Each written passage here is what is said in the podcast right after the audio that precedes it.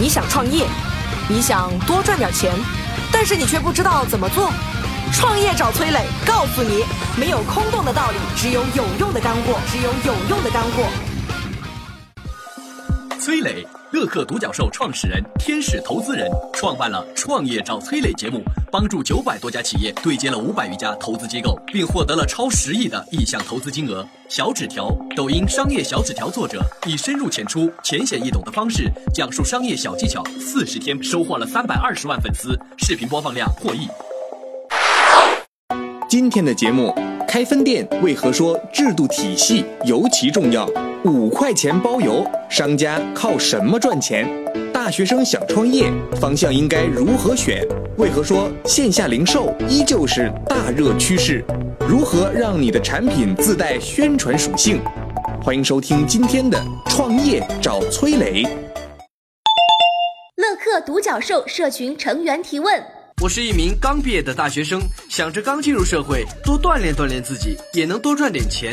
像我这样没有经验的人，适合去哪些行业做销售呢？今天有请到回答问题的是曾任阿里铁军校长、现车好多副总裁、毛豆新车网负责人李立恒。第一个呢，就是泛金融，比如说像保险啊，像这种理财产品啊，这种泛金融。第二呢是泛教育，培训机构，新东方啊，类似啊这种。教育课件、教育课程这些哈，就泛教育、泛金融。第三类这种叫呃虚拟服务类啊，比如说像他们的产品是输出技术，打比方像我们之前的那个年代的像金蝶、用友这种 ERP 就类似啊，包括像现在的阿里的钉钉，他们也需要这个销售啊。就这些，我觉得对一个新手来讲，我觉得是比较好的。这些相关的公司平台，我觉得他们做了这么多年，整个销售体系是非常完善的。就是新的销售入行啊，我觉得卖什么产品不重要，做什么样的行业其实也不重要。对于一个新人来讲，我觉得最关键是什么？就是你要进入到一个专业的团队很重要，他得到的成长是非常关键的。所以我觉得对于新人来讲，不要有太多的限制，唯一的条件就可以一个，你就去面试的时候就去问这个公司，对吧？你们的销售体系是怎样的，全不全？我觉得这个反而是对新人来讲是有直接关系的。有请小纸条点评。销售的产品分成两头，我们来想象一下，左边一头，右边一头。左边一头呢是标准产品，哪里都可以买得到，所以找谁都可以买，并不一定需要找你这个销售买。能理解吗？举个例子，手机，对吧？哪里都能买，在哪家买呢？差个十块八块，差不多吧。那这是最左边的一头，最右边的一头呢是市场上的。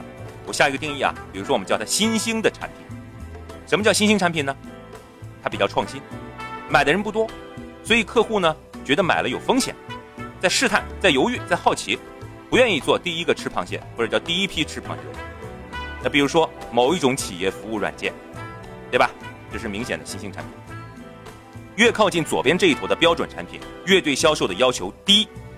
同样，销售创造的价值，包括个人价值也越低。越是新兴的产品，对于销售个人的能力。要求越高，同样销售所创造的价值，包括自身的价值，就越高。销售的本质我们都知道是卖人，你信我，所以你购买我的产品，这是销售的最高境界。初入职场的销售选择一份销售的工作，要选择一个相对成熟的公司，相对成熟，但是仍然要属于新兴产品，让你去售卖这样的公司，你能够深刻的感知到我说的。销售的最左头和最右这一头，这样的公司，举例子来说，比如说聚合支付，比如说创新的环保涂料，等等，都属于我说的这一类销售岗位。感谢小纸条的精彩点评。下一个是抖音网友提问：创业两年多了，也积累了很多人脉资源，接下去打算让公司转型，将目标用户转向三四线小城市，寻找更多的潜在客户。请问我这样的想法可靠吗？现在呢，很多创业者把目光瞄准到了三到五线城市去做这个地区的消费降级。你可千万不要小看这部分人的消费能力啊！我给你举些例子。前段时间我去调研，有一个捏脚的小哥，他平时的爱好就是用手机看小说，一年他要给网站充多少钱？您知道吗？五千块钱。火锅店的小妹工资只有三千块钱，但是一年换一个手机。虽然说这手机的价格不高，但是频次高啊。中国有差不多两千个县。四万多个乡镇，将近七十万个村，这些人正在对中国产生什么样的影响？他们的吃喝拉撒的需求是什么？也许你根本不知道。跟大家说一个看似很高端的话啊，欲成霸业，必先与泥土为伴。所有的空中楼阁啊，那都只是幻觉，随时会消失。只有泥土一直在那里。其实就三个字儿：接地气。我有钱想开店，品牌哪里找？选址怎么选？位置不好没客流，赶紧下拉屏幕，添加节目简介里的微信号，加入乐客独角兽社群。我们联合了全国数十个品牌，帮你解决一切烦恼。乐客独角兽社群成员提问：我发现现在每年都会有很多很多新的奶茶品牌出现，感觉一个品牌也就两年左右的生命周期，会不会加盟了还没赚什么钱，品牌就没有生命力了？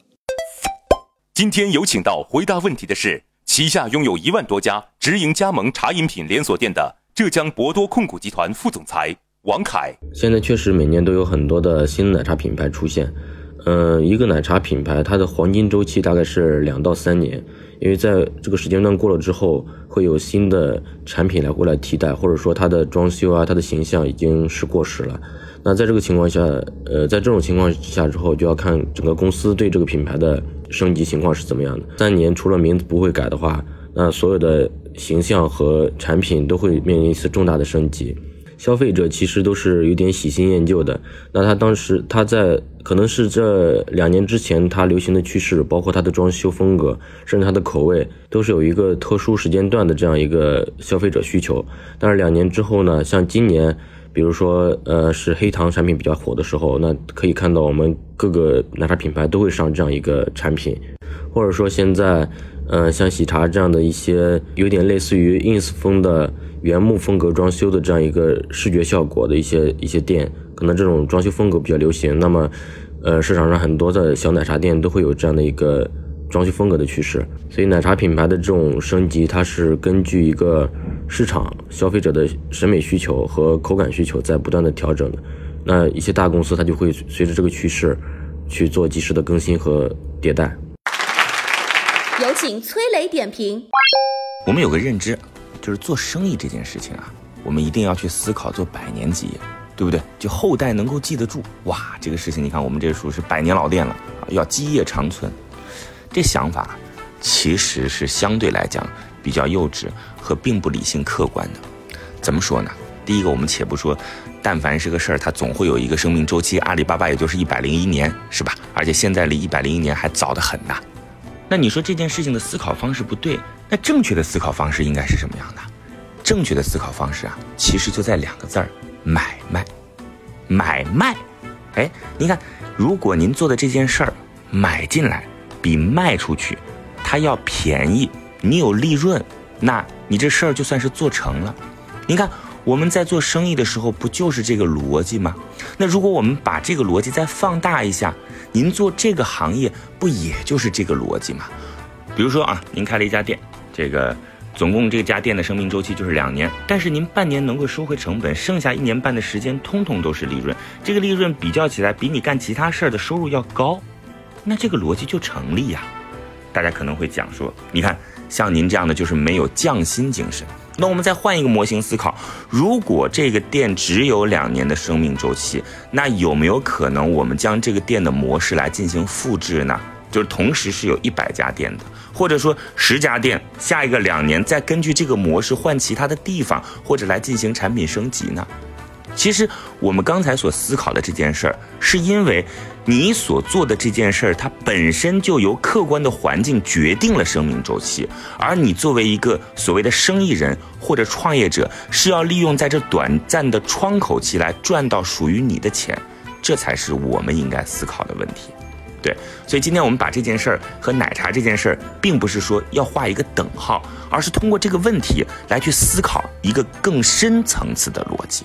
谢谢，感谢崔磊的精彩点评。下一个是抖音网友提问：同样是大牌店铺，为什么麦当劳是竖着排队，星巴克是横着排队？这里面有什么学问吗？一般来说，麦当劳是竖着排队，星巴克呢是横着排队。为什么？麦当劳提供的是快餐，星巴克提供的是社交场景。快餐是什么？点好拿着吃走。社交是什么？点好拿着坐聊会天儿。横着排队，你可以看看这个，哎呦，哎呀，有小蛋糕，哎呀，只有小面包，等等等等，哎，看看咖啡做到什么程度了，有效的缓解等待的焦虑感。而如果是厨房在后面，则一切以效率优先，要快。这个叫动线思维，也就是引导员工和顾客的行动线路。仔细想一想，星巴克店面大多是沿着柜台横向铺开的，而麦当劳则是纵深的，处处皆学问。如果你开店，选择横着还是竖着呢？你还在为开店去网上查攻略？你还在满大街寻找轻松赚钱的门道？你还在为如何经营好自己的店想破头皮？赶紧下拉屏幕，添加节目简介里的微信号，加入乐客独角兽社群。我们联合了全国数十个品牌，赚钱只要点点手指。乐客独角兽社群成员提问：我是个刚大学毕业的学生，我不知道之后技术会向何种方向发展。会不会我自己现在做的事儿没多久就被新的科技取代了呀？今天请到回答问题的是专注拍摄最美证件照，在全国拥有一百四十二家海马体直营摄影馆，杭州漫图的黄奕涵。我很欣赏那个贝佐斯说的一句话，就是我们然后没办法去预测未来的变化，我们然后只能赌对未来的不变的东西。然后马云他说百分之九十的零售。都会然后搬到线上去，线下不再需要这个零售，但是现在的事实情况是，线下的零售依旧占到百分之八十到九十的份额，而且然后他自己也反过来然后做线下的零售，因为体验式的购物是人们就是根本的需求，买东西然后它并不是让你最终的目的，体验然后才是我们然后更深的目的。我的见解是，未来嗯在品牌发展上面的话会有两类，一类然后是平台型的。平台型的然后，就是像淘宝啊，然后像淘宝或者像微信这样子的，它具有这个嗯单边或者双边的网络效应。但是这件事情的话呢，不是谁都能做的啊。你看这个整个全球也就那么一个亚马逊，一个淘宝，嗯，两个微信，然后几个百度，就就只有这样的机会。像滴滴也是平台型的企业，摩拜也是这样的品牌的发展是机会很少。但如果一旦成功，然后它，嗯，会非常的成功。还有一种呢，就是专家型的品牌，就是当别人提到嗯一个产品的时候，他能优先想到你，你就做那个事情上最专业的。嗯，我觉得走这两条路都可以。那如果大学生创业的话，因为如果资源不是特别多，能力不是特别强，经验不是特别丰富的话，建议是去找到一个细分市场，去做一个专家型的品牌。我最近受朋友提醒，想让来我店里的顾客能发朋友圈或者抖音帮我做营销，但客户都不是很愿意。有什么办法能让顾客自发的去宣传吗？我觉得就不同的不同的这个产品的话，它其实然后是它可能是自带传播属性的，有些的话它并不会。比如说，然后我们然后得了一场病，然后呢用一种特别好的药给治好了，我们然后不会然后去朋友圈。去主动的发说，哎，这个药太好了，大家都去用啊。然后像这样的产品，让它可能并不是自带属性的，但是很多美好的事物，其实让我们让是愿意主动然后去分享它的。比如说，然后我们做了一盘美食，或者是在外面，然后看到了一个美景，或者在外面好的这个餐厅，然后吃到了非常好的这个食物，对我们然后可能然后都会去拍照，去主动分享。嗯，所以我觉得，嗯，如果我们做的事情是美好的，并且是利他的，那么别人然后就会很愿意主动的去传播。这个时候，我们只需要然后就是在这个环节当中设置一点点的这个推动力，就能让我们的产品然后有，呃，引爆式的传播。那我们觉得，像照片这个事情的话，其实然后也是这样子的。很多人他希望更多的人然后通过。嗯，这个照片，哎，来看到他现在的状态，现在的心情，嗯，所以我们觉得我们做的这个事情，然后是天然容易被人分享的。在以前，然后就是你这个网络没那么发达的时候，信息没那么开放的时候，就大家然后做的就是广告的方式，对。然后我们现在的话，用的更多的然后是公关的方式，广告，然后就是你铺很大的这个曝光量，然后一层一层塞下来，所以那个时候，然后你去做个央视标王，第二年，然后立马让这个业绩能翻好多倍。那个时候的这种保健品啊，然后酒酒业啊，都是这样做的。但现在的话，你想去做一个这个广告，别人然后首先会看到你，然后会去搜一搜你的口碑怎么样，然后到底怎么样？对，所以这样的方式它并不一定要效率最高的，不如然后就是你耐心的然后做好你的产品，让用户每一个用户然后为你去代言。网友提问：我自己开了一家服装店，想向您请教一下，我在向顾客推荐衣服的时候，有哪些言语上的套路吗？我们一起学卖东西的叫一起，不买没关系，进来看看，这个是卖的最好的。一般人他不懂，你很会挑，不贵呀，一分钱一分货。嘿嘿，我知道你经常来，来买的都是熟客，第一次来没这种价格的。我们做小生意的不容易，嘿嘿，你一看就是白领，一个月赚好几万，五块钱你跟我讨价还价，哦呦，两个都喜欢，两个都拿去，不要选了，省得你烦，嘿嘿，这个价格我给你，但是你不要到外面去乱说，哦，这个东西放到你身上特别有气质，别人买走我觉得可惜了，别走，嘿嘿，给你带带去嘛，好嘞，哦呦，这个东西嘛这样子卖，亏掉了嘞，拿去。